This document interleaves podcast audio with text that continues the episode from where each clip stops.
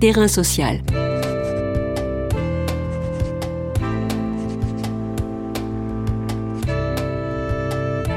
Hugues Chevarin. Julie Neveu.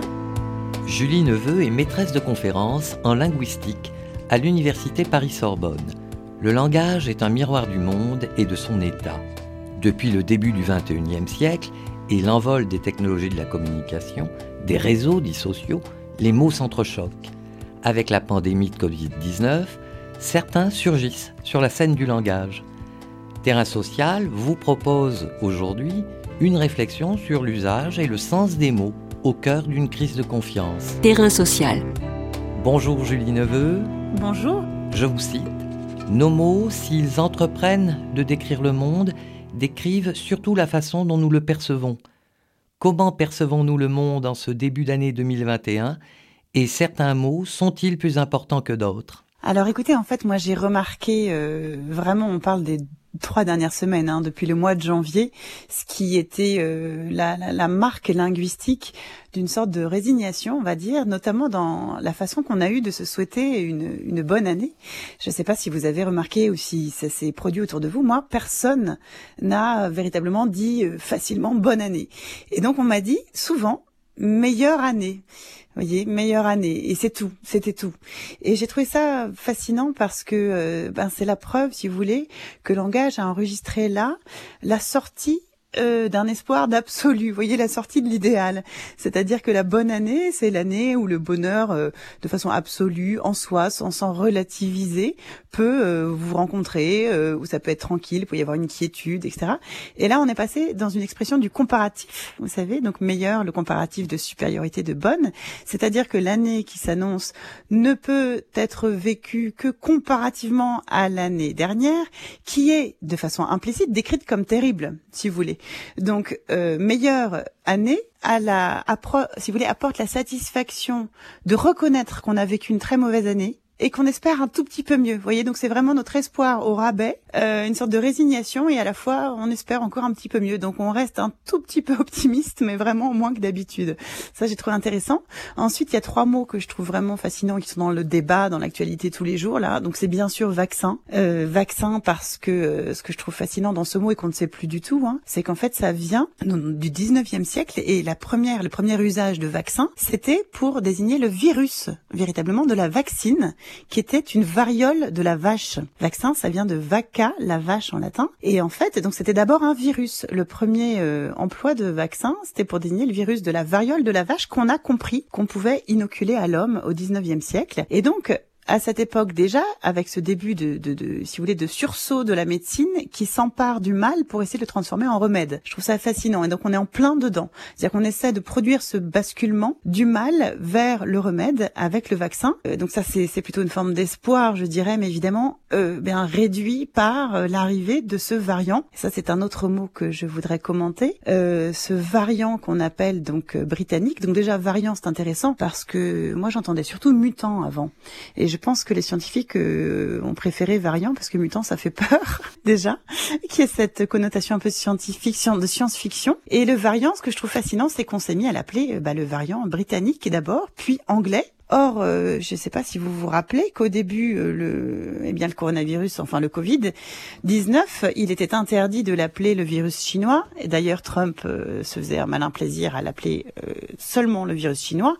Euh, et c'était très dommageable, selon toutes les autorités scientifiques et tous les intellectuels, parce que ça stigmatisait fortement, ça associait une nationalité et ça inspirait des sentiments de l'ordre du repli identitaire, etc. Voilà. Et là, je trouve que le fait qu'on se soit mis à dire variant britannique, alors que les, les médecins, les scientifiques continue à dire que c'est problématique, mais majoritairement, eh bien, on n'arrive pas à l'appeler autrement parce que finalement, c'est le lieu de la localisation. Hein, c'est là, c'est en Angleterre qu'on l'a identifié le plus tôt. Et il y a d'autres emplois, enfin d'autres euh, synonymes qu'on propose, mais qui sont très compliqués, comme VOC 2020 1201. c'est impossible, on peut pas s'approprier ça.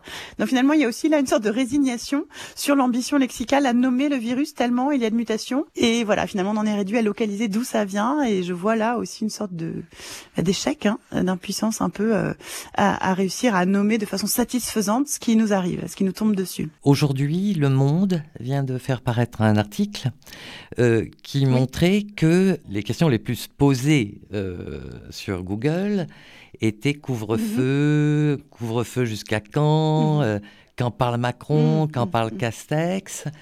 Alors il y a résignation, mais il y a aussi inquiétude. Ah bien sûr. Alors bien sûr, j'allais d'ailleurs y venir, c'est-à-dire qu'inquiétude, c'est sans doute le mot qui résume le mieux notre état Hein, notre état, notre sentiment dominant. Et c'est très intéressant qu'on, d'ailleurs, on voit, il y a beaucoup d'articles qui disent l'inquiétude, l'inquiétude des Français, l'inquiétude du monde entier, l'inquiétude de la planète, l'inquiétude des scientifiques. Enfin, tout le monde s'inquiète. Et c'est vrai que c'est intéressant parce qu'inquiétude, si vous voulez, euh, est privilégiée par rapport à, au mot crainte, par exemple. Et là, j'y vois aussi quelque chose de, de difficile, c'est-à-dire que l'inquiétude, c'est vraiment ce qui s'installe et c'est un état nié. Vous savez, avec le ce, ce, ce préfixe 1 qui nie la quiétude. Donc c'est vraiment qu'on a vraiment perdu toute forme de sérénité. Et en effet, l'inquiétude se traduit par un questionnement, questionnement que vous venez donc de décrire, et qui eh bien, qui va porter sur toutes les craintes qui sont des craintes plus ciblées, vous voyez. Et donc, ces craintes, c'est notre mode de vie, en effet, qui est, et qui est défini depuis bientôt euh, donc un an hein, par toutes ces mesures qui restreignent nos libertés. Et ça, c'est autre chose de nouveau et d'incroyable, en fait. on n'arrive pas à s'y faire. Et on, on, continue, si vous voulez, pour contrer cette inquiétude, pour lutter contre, on essaie de réduire la marge euh, d'incertitude. Là encore, vous voyez, un mot qui nie euh, quelque chose qui était un état souhaitable, c'est-à-dire la certitude. On préfère savoir.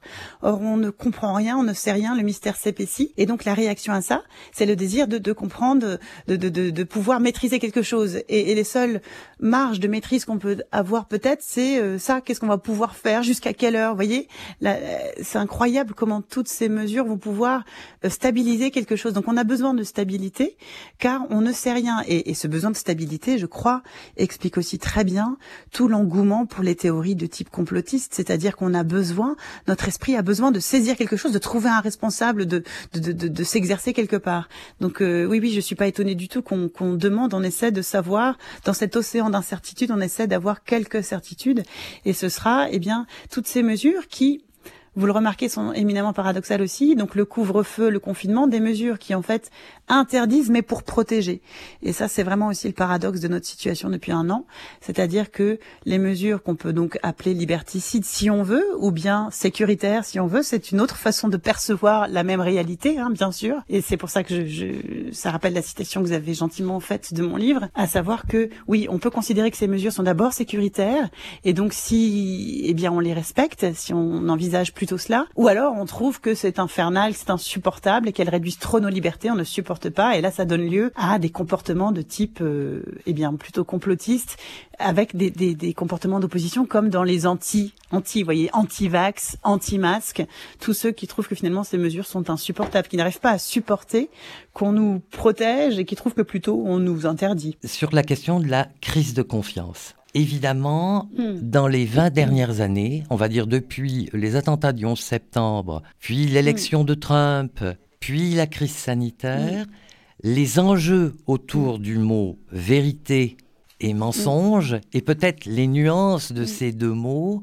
euh, sont au cœur du débat. Tout à fait.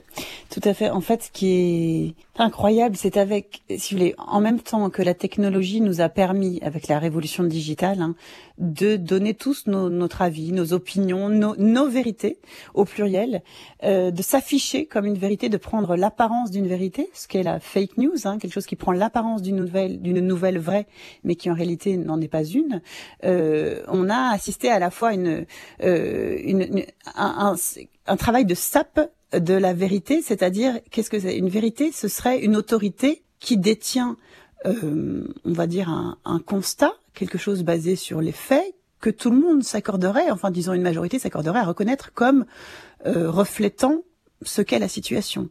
Or, cela, vu que les points de vue sur le monde, sur la situation, ont pu être tous publiés en même temps et se confronter, et les gens adhérer selon leurs propres envies, leurs propres peurs, leur, leur propre irrationalité, adhérer à des versions différentes, on s'est retrouvé dans un système euh, du rapport à la, au fait même complètement euh, chamboulé, complet. Donc c'est chaotique, et c'est vrai qu'avec Trump, eh bien on a eu le voilà pour la première fois un président à ce niveau-là qui s'est prononcé pour une sorte de euh, désinvolture à l'égard de donc de la vérité. Donc c'est ce que certains experts intellectuels ont appelé l'ère de la post-vérité. Je ne sais pas si vous connaissez le l'humoriste euh, de gauche euh, Stephen Colbert, Colbert là aux États-Unis, qui a proposé lui un néologisme auquel je m'intéresse en ce moment dans ma recherche, truthiness, truthiness, très difficile à traduire, euh, la véricitude peut-être, qui a dit finalement c'est ça la, la, nouvelle vérité. Il a proposé ça en 2005 déjà, hein.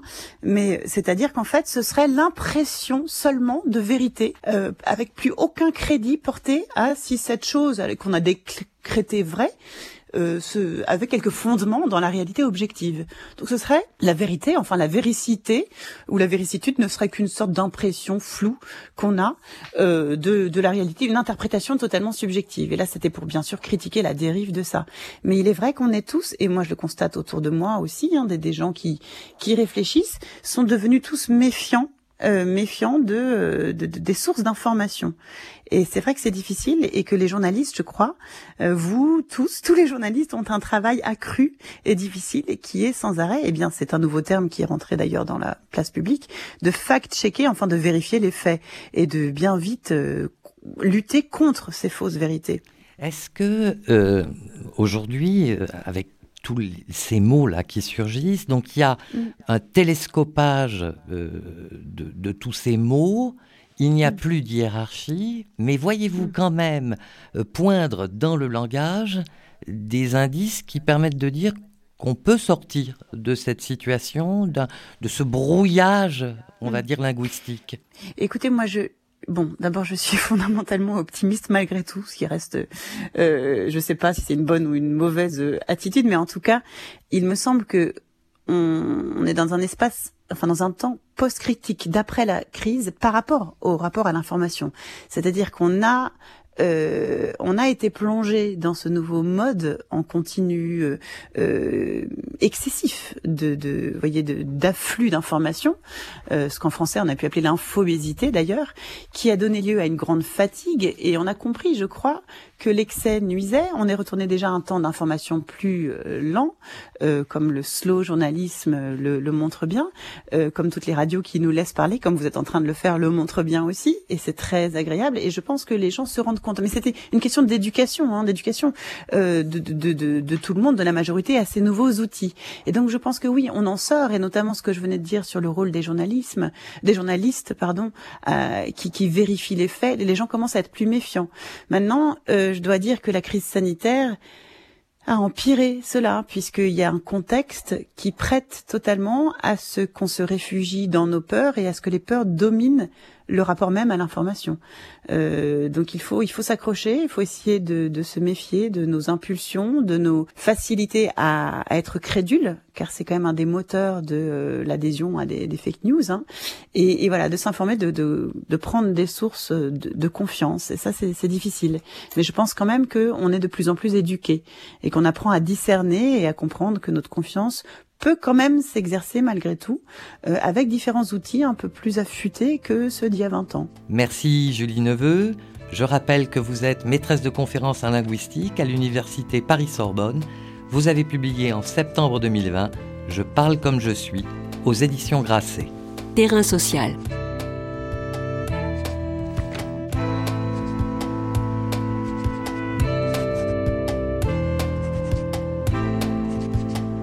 Les podcasts du chantier sont à retrouver sur lechantier.radio et sur les plateformes d'écoute.